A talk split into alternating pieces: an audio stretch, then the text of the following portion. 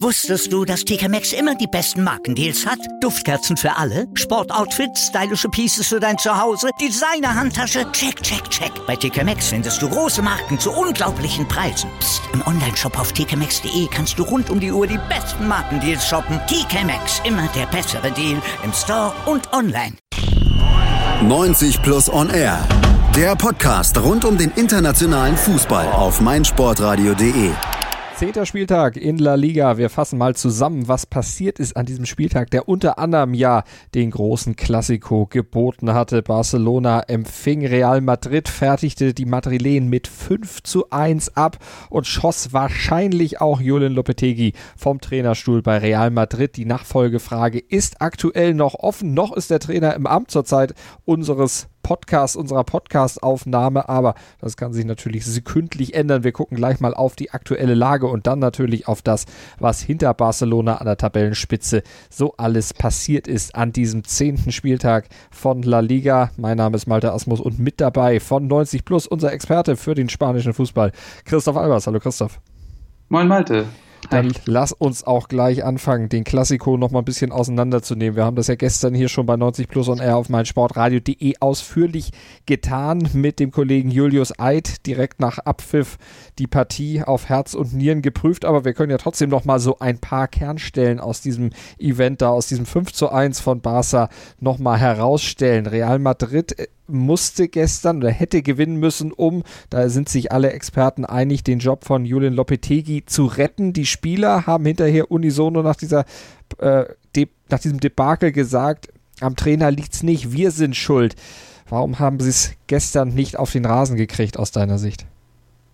Ähm, also ich würde den Spielern zumindest aus meiner Wahrnehmung oder auch ein bisschen widersprechen. Ähm, ich habe so ein bisschen den Eindruck, dass Real Madrid bzw. das Julian Lopetegui seine Mannschaft sehr, sehr unkreativ aufstellt. Ähm, und beispielhaft konnte man ja auch sehen, dass es nach der Pause mit der Fünferkette deutlich besser funktioniert hat als nach vor der Pause. Und ich glaube, dass mit, mit dem Kader, wie er jetzt da ist, mehr drin gewesen wäre als einfach nur die stumpfe Fortführung des Sidan-Systems, also dem variablen 4-3-3 oder dem 4-4-2 mit Raute. Mhm. Ähm, Sku ist ja so ein bisschen gewandert zwischen links außen und ähm, 10.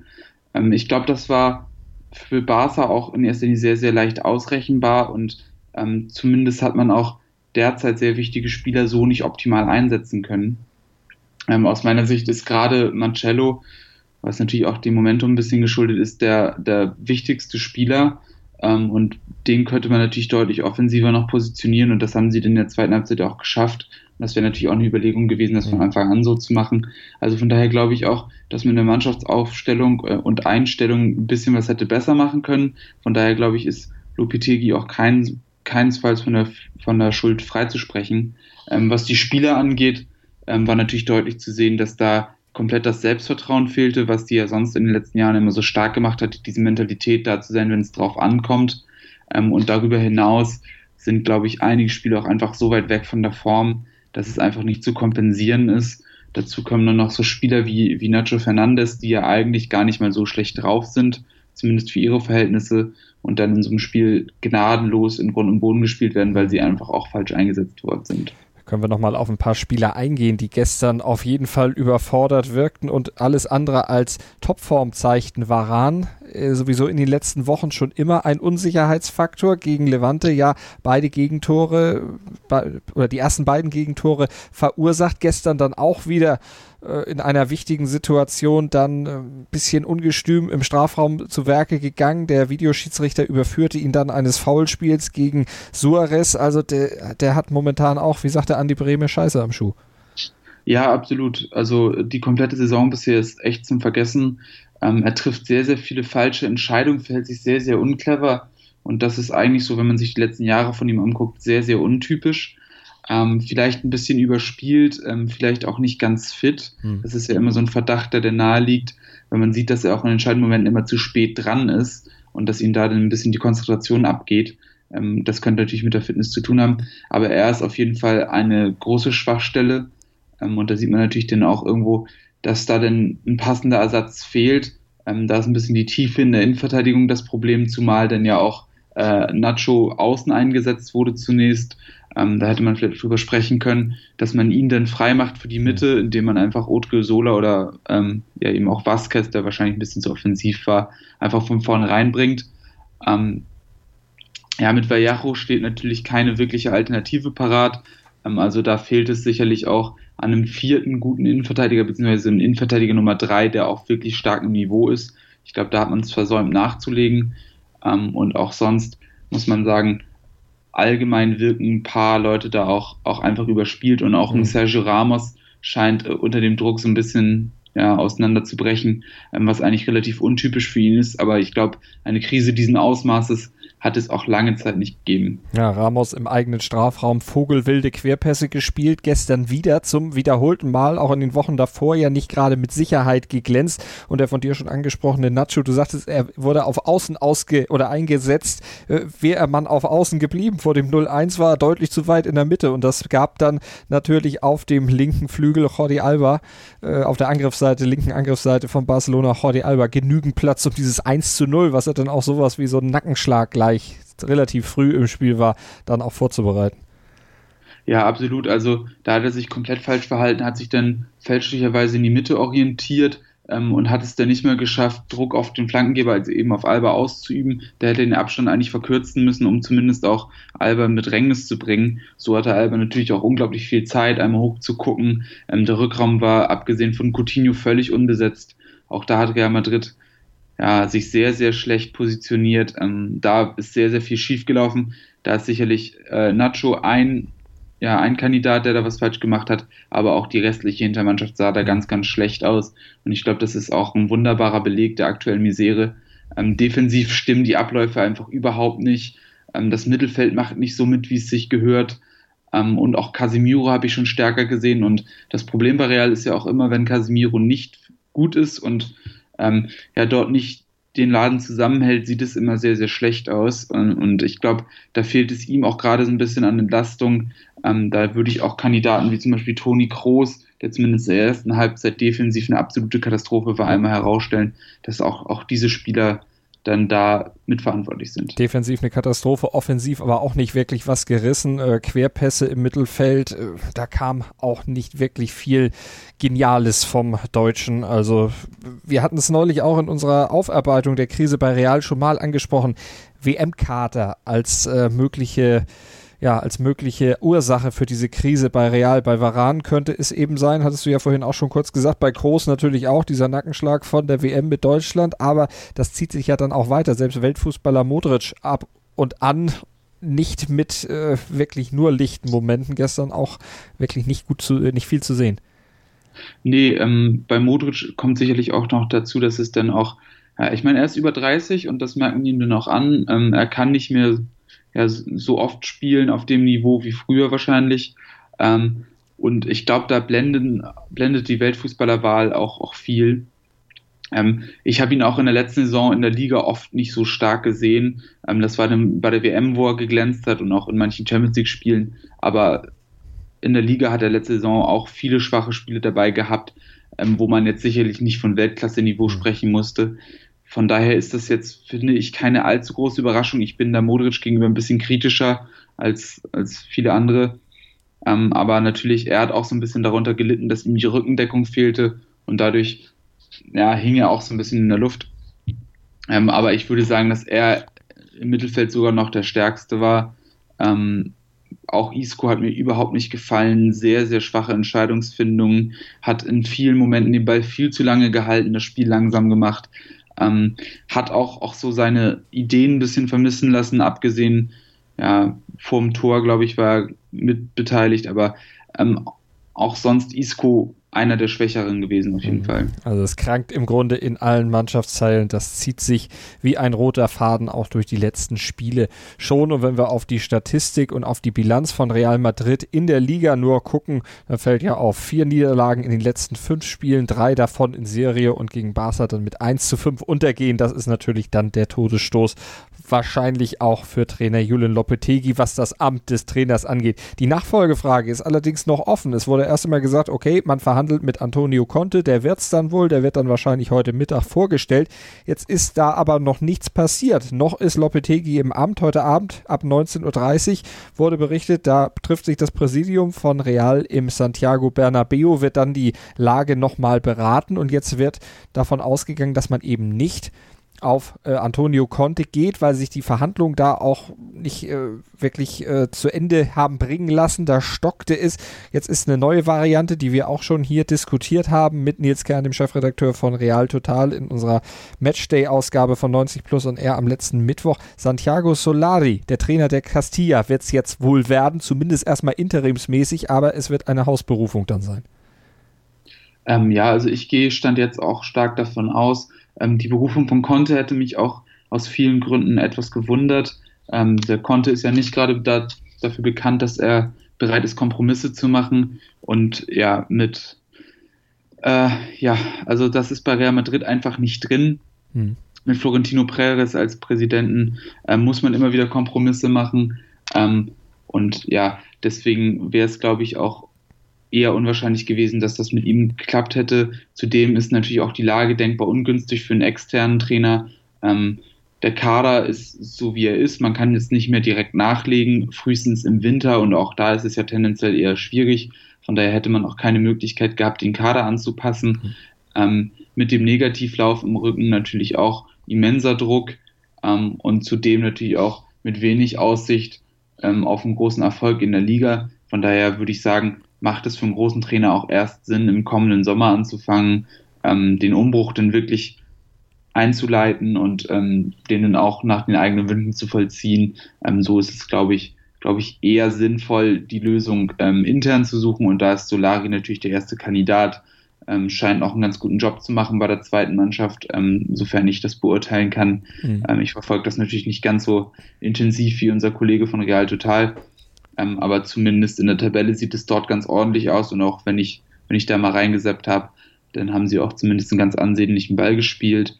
Ähm, und das könnte natürlich auch dann die Möglichkeit sein, ein paar junge Spieler nochmal wieder an den Kader heranzuführen mhm. und nicht zuletzt natürlich auch 45 Millionen Neuzugang Vinicius Junior den Übergang noch ein bisschen zu erleichtern, weil ich glaube, so langsam kommen wir dann auch dahin, dass solche Spieler vielleicht mal die Möglichkeit bekommen könnten, um da auch frischen Wind reinzubringen und gleichzeitig auch sich schon mal ein bisschen in Richtung Zukunft zu positionieren. Solari genießt auf jeden Fall höchsten Respekt natürlich im Verein selber, auch bei Florentino Perez und insgesamt im spanischen Fußball. Wenn wir mal kurz auf seine Daten der Karriere schauen, Santiago Solari, äh, argentinischer Abstammung, auch Itali äh, argentinischer Nationalspieler gewesen, hat lange bei River Plate oder zwei Jahre bei River Plate gespielt, dann bei Atletico rübergewechselt zu Real, von 2000 bis 2005 dort gespielt, dann bis bei Inter Mailand unter Vertrag gewesen, dann zurückgegangen nach Argentinien und jetzt ist er seit 2013 zunächst in der Jugendausbildung von Real Madrid tätig gewesen und seit 2016 trainiert er also die zweite Mannschaft, kennt den Verein bestens. Es ist im Grunde so der Weg von Zinedine Zidane, den er dann beschreiten würde, wenn er denn jetzt Trainer wird, auch wenn Solari als Spieler natürlich deutlich weniger äh, hochdekoriert ist als äh, Sidan, also zumindest kein Weltmeister war, natürlich auch Titel geholt hat mit allen Vereinen, aber zu Sidan, da klafft dann doch noch eine kleine Lücke. Ja, auf jeden Fall. Und es geht ja auch schon dann um die Art und Weise. Ich glaube, bei Sidan war es auch, auch durchaus ein Teil seiner Trainerpersönlichkeit. Ähm, ich glaube, für jeden Spieler war es auch eine Ehre, unter so einem ehemaligen Spieler denn zu spielen. Ähm, Sidan ist einfach ein Name, dem, glaube ich, jeder, der jetzt aktiv als Profi auf dem Platz steht, ähm, ist das ein Begriff und ähm, für alle ist das eine Legende und ich glaube, ähm, das erfüllt die Spieler dann auch mit Stolz, das hat man ja auch immer mal wieder so gehört. Ähm, darüber hinaus wäre er natürlich jemand, der einfach unglaublich gut mit der Kabine umgehen konnte, die Mannschaft im Griff hatte und es zumindest auch vermocht hat, ähm, die Mannschaft immer ja, auf den Punkt dahin zu bringen, wo sie sein musste, gerade in den entscheidenden Spielen. Ähm, bei Solari ist es natürlich jetzt schwer zu beurteilen, bisher nur Trainer der zweiten Mannschaft gewesen, von daher auch noch nicht so in den großen Spielen entscheidend gewesen. Aber ich glaube, es ist jemand, der ein ganz gutes Händchen hat für junge Spieler, der sie auch ja, da packen kann, wo man sie packen muss. Ähm, und von daher wäre es vielleicht wirklich auch eine Möglichkeit, die jungen Spieler zu unterstützen. Ähm, auch Marco Asensio, der ja zuletzt ein bisschen weniger gespielt hat ähm, und ein bisschen nach seiner Form sucht. Also da eröffnen sich, glaube ich, andere Möglichkeiten als, als bei der Benennung von Sidan, aber vielleicht auch gar keine so schlechten Möglichkeiten. Also ich stehe der Lösung Santiago eigentlich ganz positiv entgegen. Ähm, und ja, warum denn nicht? Warten wir es mal ab, was denn dort entschieden wird. Also für Real hatte dieses Derby, diese Niederlage ziemlich heftige Konsequenzen. Wie sehen denn die Konsequenzen oder die Schlussfolgerung nach diesem 5 zu 1 aus deiner Sicht, Christoph, für Barca aus? 21 Punkte, Tabellenführer, plus 16 die Tordifferenz. Also die haben sowohl ihr Punktekonto als auch die Tordifferenz eigentlich aufgemöbelt und das ohne Lionel Messi. Ja, also ich glaube, bei Barcelona ist, ist, das eine wichtige Erkenntnis, dass es zur Not auch ohne Lionel Messi gehen kann. Ähm, das hat man ja auch so sowohl in der Presse als auch aus dem Umfeld von Barcelona gehört, dass man da sehr, sehr erleichtert ist, dass es auch ohne ihn geht. Ähm, abgesehen davon war das natürlich ein enorm wichtiger Sieg, um sich jetzt erstmal weiterhin an der Tabellenspitze halten zu können ähm, vor den nächsten Wochen. Ähm, jetzt nächstes Wochenende kommt dann ja Rayo Vallecano. Das dürfte ein ziemlich, ziemlich entspannter Sieg sein ähm, dann steht man auf jeden Fall noch eine Woche oben äh, und dann kann man sich langsam auch wieder vielleicht absetzen. Ähm, aber Barcelona zeigt das in eine sehr, sehr gute Richtung, zumal man jetzt ja auch in der englischen Woche alle drei Spiele gewonnen hat ähm, und auch alle drei Spiele ja, durchaus überzeugend gewonnen hat, wenn ich jetzt gerade auch nochmal an ein Spiel gegen Inter denke. Ähm, ich glaube, das ist jetzt ein ganz, ganz großer Schritt aus der kleinen Krise, die man ja vor der Länderspielpause hatte, ähm, mit den vier Spielen äh, ohne Sieg in der Liga. Und ich glaube, das ist jetzt alles abgehakt. Ähm, Messi kommt ja auch in zwei Wochen, glaube ich, ungefähr oder zweieinhalb Wochen wieder.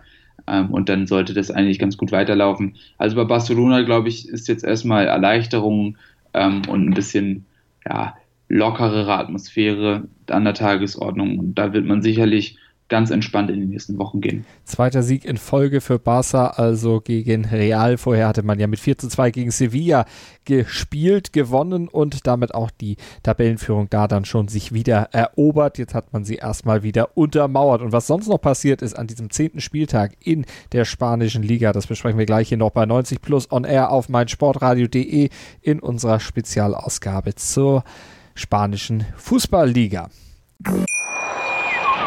Wusstest du, dass TK Maxx immer die besten Markendeals hat? Duftkerzen für alle, Sportoutfits, stylische Pieces für dein Zuhause, Designer-Handtasche, check, check, check. Bei TK Maxx findest du große Marken zu unglaublichen Preisen. Psst. im Onlineshop auf tkmaxx.de kannst du rund um die Uhr die besten Markendeals shoppen. TK Maxx, immer der bessere Deal im Store und online. Hören, was andere denken. meinsportradio.de. Like it auf Facebook slash meinsportradio. Mein Lieblingspodcast auf meinsportradio.de. Hallo. Hier ist Andreas Thies von der Sendung Chip in Charge, dem Tennis Talk auf meinsportradio.de. Jeden Montag versorgen Philipp Joubert und ich dich mit den neuesten News aus der Welt des Tennis. Darüber hinaus bieten wir Dailies zu den Grand Slams oder auch Live-Übertragung von ausgewählten Turnieren. Wenn dir gefällt, was du von uns bekommst, freuen wir uns über eine gute Bewertung für Chip in Charge auf iTunes. Dir gefällt, was du hörst? Dann rezensiere unsere Sendungen jetzt auf iTunes und gib ihnen 5 Sterne. Christoph Albers und Malte Asmus mit der Zusammenfassung des zehnten Spieltags von La Liga in der ersten spanischen Liga. Also sind wir und wir haben eben schon den Klassiko und alle Konsequenzen, die sich daraus ergeben haben, durchdiskutiert. Jetzt gucken wir mal auf die Spiele, die sonst noch sich zugetragen haben und die sich vor allen Dingen hinter Barca, hinter dem Spitzenreiter zugetragen haben. Und da gucken wir auf den Tabellenzweiten, auf den Überraschungstabellenzweiten, auf Alaves. Der hat den zweiten, nee, den sechsten Saisonsieg natürlich eingefahren. 2 zu 1 haben sie gewonnen, den dritten Sieg in Folge verbucht gegen Villarreal. Christoph, obwohl es erstmal gar nicht so gut losging. Also die mussten sich einen Rückstand erstmal wieder schön drehen. Ja, ähm, relativ früh, ich glaube äh, ungefähr die zehnte Minute muss es gewesen sein, mhm. ähm, ist Villarreal in Führung gegangen ähm, durch ein Tor von Gerard. Ähm, über den haben wir in den letzten Wochen auch schon gesprochen. Ähm, hatte eine kleine Torflaute, hat jetzt aber unter der Woche auch schon in der Europa League getroffen ähm, und jetzt auch wieder gleich zum Anfang ein sehr, sehr schön ausgespielter Angriff von Villarreal. das haben sie wirklich gut gemacht und haben auch einmal angedeutet, was mit dieser Mannschaft eigentlich möglich ist ähm, sind ja eigentlich sehr, sehr viele gute Fußballer da. Ähm, offensiv ist da ein enormes Potenzial und an dieser Stelle haben sie es zumindest auch mal abgerufen. Ähm, aber ja, wie du schon gesagt hast, ähm, dabei ist es nicht geblieben. Ähm, Alaves hat dann spätestens in der zweiten Hälfte gezeigt, warum sie derzeit da stehen, wo sie stehen, ähm, nämlich auf Rang 2 sie haben mit großer Leidenschaft gekämpft, ähm, haben in der zweiten Halbzeit mit viel Mühe auf das, auf das Tor gedrängt und wurden auch belohnt. Ähm, nach dem Standard ist dann das 1 zu 1 gefallen. Und wer dachte, dass sie danach ja, sich hängen lassen oder mhm. versuchen erstmal das 1 zu 1 zu halten, ähm, im Gegenteil, sie haben weiter gedrückt ähm, und haben weiter an sich geglaubt. Und das ist derzeit der Schlüssel bei ihnen. Ähm, sie, sie glauben bis zum Schluss dran, ähm, sind wild entschlossen ähm, und haben letztendlich auch denn das zweite Tor einfach mehr gewollt und genauso ist das Tor dann auch entstanden. Es war in der Nachspielzeit schon ähm, Borja Baston, der am Ende das Tor machen sollte, war gerade erst eine Minute auf dem Platz. Also er wurde in der 92. eingewechselt und in der 93. getroffen und es war kein schönes Tor, aber ähm, mit allem, was sie hatten, haben sie den Ball dann am Ende in den Maschen untergebracht und ähm, das zeigt einfach so viel, ähm, was dieses Team gerade ausmacht. Also dieses Selbstvertrauen, die Mentalität und dass sie einfach so sehr gierig sind auf den Erfolg mhm. und deswegen muss man sie noch einfach gönnen reingestochert, kann man da vielleicht sagen, bei dem 2 zu 1, weil irgendwann war er drin, nachdem er mehrfach abgeprallt war. Wirklich, ja, kurioses Tor, aber dann in der vierten Minute der Nachspielzeit hat es eben doch geklingelt. Alaves auf Platz 2 in der Tabelle. Ein Punkt hinter Barcelona und ein Punkt vor Sevilla. Die haben sich jetzt auch wieder ein bisschen rangearbeitet, haben gegen Huesca gewonnen mit 2 zu 1. Huesca der Tabellenletzte. Im Grunde muss man fast sagen, nur 2 zu 1 gewonnen, oder? Ja, das klingt aber auch deutlich knapper, als es eigentlich war. Also ähm, gerade in der ersten Halbzeit ähm, hätte Sevilla auf jeden Fall schon führen müssen. Ihnen wurden auch zwei Tore aberkannt, also jeweils im Nachhinein durch Entscheidung des VAR, also des Videoassistenten, jeweils aufgrund von einer Abseitsposition beide Male auch korrekt. Das muss man an dieser Stelle auch eindeutig sagen.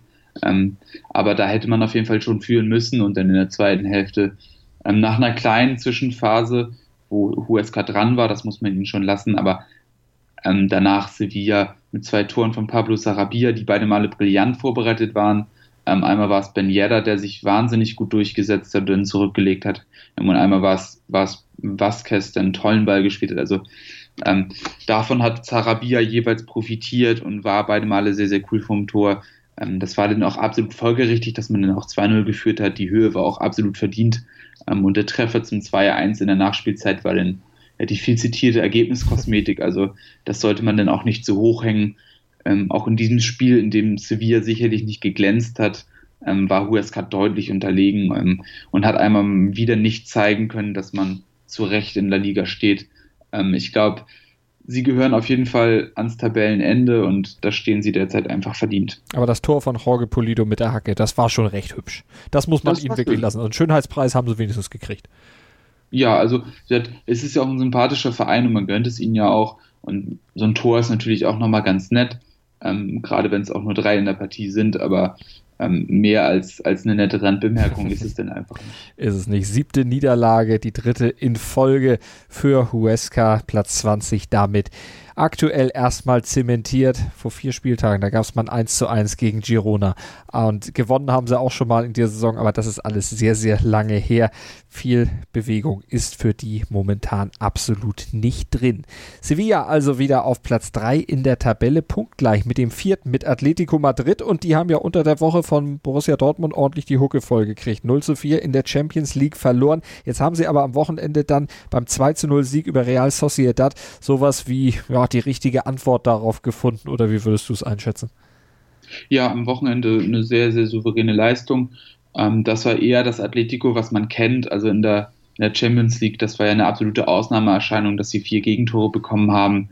Ähm, und man muss ja auch sagen, gerade nach der ersten Halbzeit hat es sich ja auch nicht angedeutet, dass es so geht. Also da hatte man dann ja eine schwache Halbzeit und einen sehr, sehr guten BVB. Ähm, und ja, so ein starker Gegner war Sociedad denn ja nicht. Ähm, Im Gegenteil, äh, Real Sociedad war ziemlich schwach, ähm, hatte seinerseits auch im Prinzip nicht mehr als so maximal mittelmäßig gefährliche Torschüsse. Ähm, Atletico wie immer defensiv stark, ähm, relativ souverän da hinten, ohne was anbrennen zu lassen. Mhm. vorne war zuerst Griezmann relativ auffällig, hatte ein paar Aktionen, hätte auch durchaus ein Tor schießen können in der ersten, Hälfte, in der ersten Halbzeit. Toller Seitfallzieher, den er da, äh, ich glaube, ab der 30. Minute oder irgendwann hat, der 25. war es. An den habe ich unter anderem auch gedacht. Also das war auch, auch richtig schick. Man hatte da auch das Gefühl, dass Griezmann richtig Bock hat und gegen Sociedad hat er öfter mal richtig Bock, ist ja bekanntermaßen sein Ex-Verein. ähm, ja, wie gesagt, war ihm aber nicht vergönnt. Ähm, die Tore, wie so oft zuletzt dann von Abwehrspielern, ähm, Godin nach einer Ewigkeit mal wieder getroffen in der Liga und später Felipe Luis. Und das war ein wunderschönes Tor. Ähm, richtig gut gemacht mit seinem schwachen rechten Fuß oben ins Eck. Also das war schon sehr, sehr ansehnlich. Ähm, es waren zur Abwechslung also mal nicht zwei Standards bei Atletico, ähm, aber alles in allem muss man sagen, sehr ungefährdeter mhm. Sieg und ähm, sehr Atletico-like und wieder das, was man von ihnen kennt. Also auch einmal mehr nachgewiesen, dass dann so, ein, so eine Leistung gegen den BVB eigentlich eher die Ausnahme als die Regel ist. Aber da ging sie dann eben schon richtig unter, jetzt gegen Real Sociedad, also zurückgeschlagen. Zu Godins Tor vielleicht noch, erstes Ligator seit 2017 Frühjahr, also anderthalb Jahre her, dass der mal getroffen hatte. Aber das war auch schön vorbereitet von Korea. Der hatte da wirklich am Strafraum den Ball erkämpft und dann auch weiter gestochert in die Mitte und mit Godin hatte da irgendwie dann gar keiner gerechnet. Nee, der stand komplett frei am Elfmeterpunkt. Also da muss man auch sicherlich San Sebastians Defensive mal ein bisschen hinterfragen. Ähm, ohnehin haben die da teilweise keine allzu glückliche Figur gemacht. Ähm, stehen ja auch, auch deutlich unter ihren Ansprüchen da in der Tabelle. Ähm, aber macht Gudin auch gut und zeigt einmal mehr, was ihn ausmacht, dass er denn auch ja, vorangeht ähm, mit all seiner Erfahrung, mit seiner puren Willenskraft. Ähm, ja, er ist, er ist einfach ja auch ich würde sagen, so die Figur, die Atletico am meisten verkörpert, neben mhm. natürlich äh, Diego Simeone. ähm, und ich freue mich immer für Godin, bin ein großer Fan von ihm.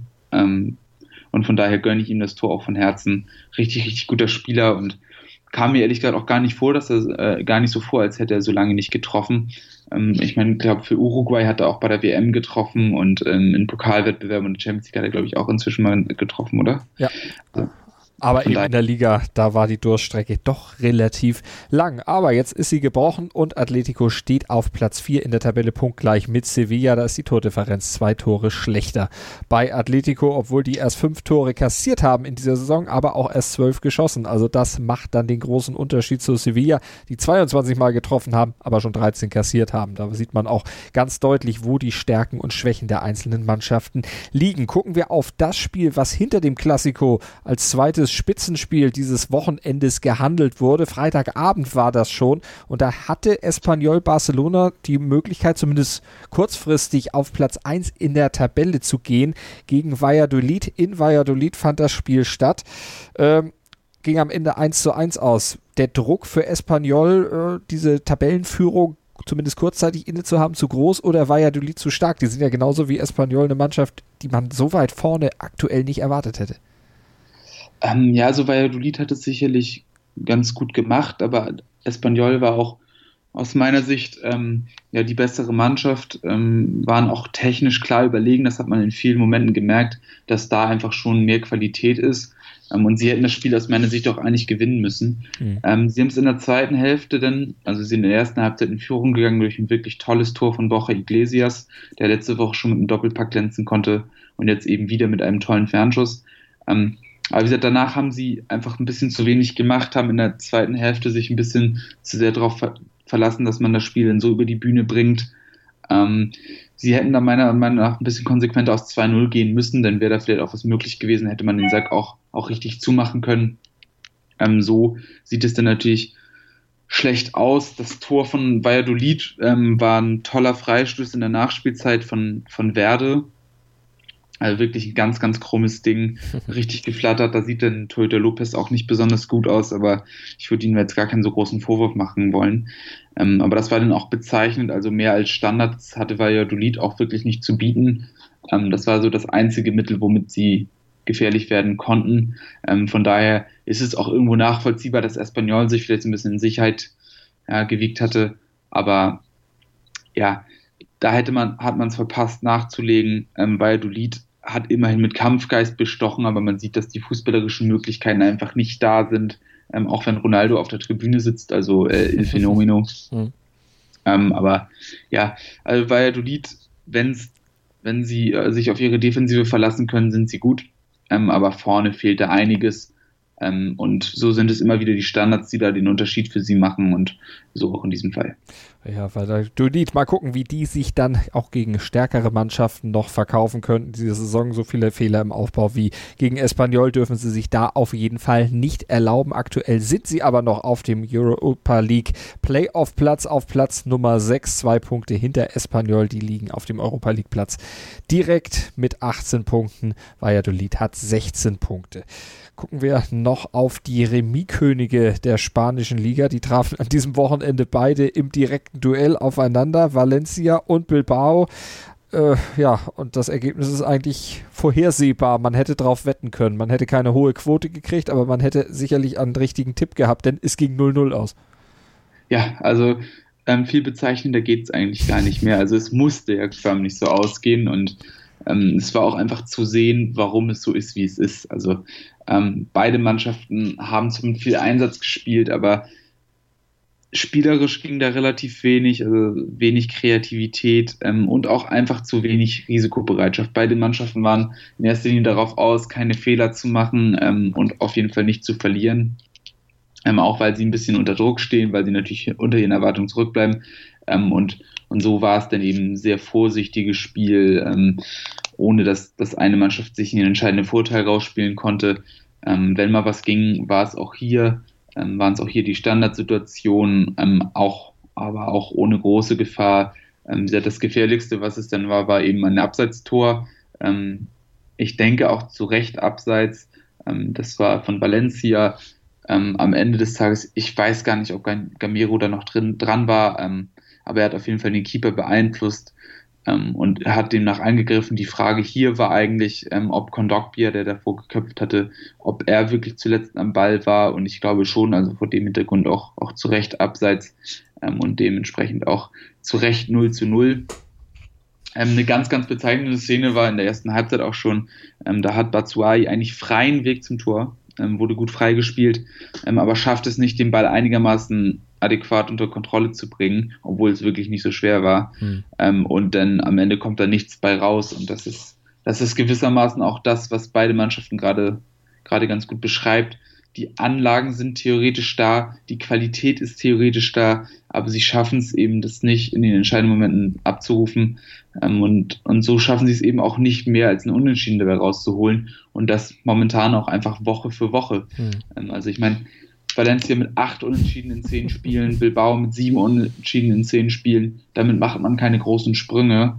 Ähm, und da muss sich schleunigst was ändern, wenn man da unten raus will. Also Bilbao steht auf 16, Valencia auf 14. Das ist beileibe nicht das, was sich beide Mannschaften vorgenommen haben. Definitiv nicht. Da sind die Ambitionen deutlich höher angelegt. Wir gucken noch auf weitere Ergebnisse. Girona schlägt Rayo Vallecano mit 2 zu 1, obwohl sie zeitweilig in Unterzahl oder den Rest des Spiels in Unterzahl überbrücken mussten. Levante gewinnt 2 zu 0 gegen Leganes und dann müssen wir noch über Celta Vigo gegen Eibar sprechen. Da gab es nämlich neben Luis Suarez, den zweiten Dreifachpacker, den drei, äh, zweiten Hattricker dieser, dieses Spieltags. Aspas. Ja, Iago Aspas. Ähm, auch einer der La Liga Dauerbrenner im Grunde, jedes Jahr wieder eigentlich ziemlich gut dabei. Ähm, und das absolute Aushängeschild von, von Celta Vigo, ähm, weil auch sehr, sehr viel von dem Verein, was Vigo ausmacht. Ähm, und in diesem Spiel hat man genau das gesehen, das schnelle Umschaltspiel. Ähm, sie schaffen es immer wieder, sich dann aus Pressing-Situationen zu befreien, mit wenigen Pässen das Mittelfeld zu überbrücken und dann auch schnell zum Abschluss zu kommen. Und genau so sind dann auch die Tore entstanden. Ähm, zuerst wirklich ein toller Schlenzer von Aspas, später ein noch schönerer Heber nach, nach dem Konter und dann hat er gesehen, dass der Torwart ein bisschen weit draußen steht, ähm, aus, ja, ich glaube ungefähr 30 Meter, 25 Meter vielleicht auch nur und dann schön über den Keeper rübergehoben, der seinerseits auch keine gute Figur gemacht hat und später hat er noch ganz schlitzohrig einen Rückpass abgefangen, hat den dann sicher eingeschoben. Ähm, also hat einmal mal seine komplette Palette gezeigt ähm, und ja, einmal mehr verkörpert, was Celta Vigo so stark macht. Ähm, ja, A-Bar sehr, sehr naiv gespielt, hat immer wieder versucht, auch vorne rauf zu gehen und ist dann ins offene Messer gelaufen. Ähm, für die läuft es gerade auch nicht so rund, ähm, machen immer wieder die gleichen Fehler und ähm, Vigo nutzt es zumindest in Heimspielen immer sehr, sehr gut aus und hat auch in der Höhe verdient gewonnen. Ähm, und Aspas war natürlich der Matchwinner und war auch vielleicht sogar der beste Spieler der Woche. Das kann man vielleicht sogar so sagen. Mhm. Ähm, ganz große Leistung von ihm. Definitiv. Und das ist ein schönes Schlusswort für unsere heutige Zusammenfassung des zehnten Spieltags von La Liga mit Christoph Albers von 90 Plus. Christoph, vielen Dank für die Aufarbeitung dieses Spieltags. War zunächst ein bisschen klassikolastig, aber ich glaube, wir haben einen schönen Querschnitt durch die ganze Liga äh, am Ende noch gekriegt und das äh, Thema Fußball nicht zu sehr durch die Krise bei Real äh, runterdrücken lassen. Ja, ich hoffe auch. Alles klar, bis zum nächsten Mal. Hören, was, was andere, andere denken. denken. meinsportradio.de. Folge uns auf twitter.com slash meinsportradio. Mein Lieblingspodcast auf meinsportradio.de. Kevin Scheuren hier von Starting Grid, dem Formel 1 Magazin auf meinsportradio.de. Zu jedem Rennwochenende bringen wir dir alles, was du brauchst, um bei der Königsklasse des Motorsports up to date zu sein. Vorberichte, Nachberichte, Analysen und Meinungen, das alles gibt's hier. Und wenn dir gefällt, was du hörst, dann bring Starting Grid bei iTunes auf die Pole Position. Wie das geht? Eine kleine Rezension schreiben und fünf Sterne dalassen und schon sind wir auf dem Treppchen ganz oben. Dir gefällt, was du hörst? Dann rezensiere unsere Sendungen jetzt auf iTunes und gib ihnen fünf Sterne. Ich habe mich natürlich schockverliebt, weil die war wirklich ganz, ganz klein. So begann die Mensch-Hund-Beziehung zwischen Christina und Tierschutzhund Frieda. Und wie es danach, nach dem ersten Moment der Verliebtheit, so weiterging und welche Klippen es danach zu umschiffen galt, das hört ihr in der neuen Ausgabe von Iswas Dog, dem Podcast für harmonische Mensch-Hund-Beziehungen. Iswas Dog? Mit Malte Asmus. Überall, wo es Podcasts gibt.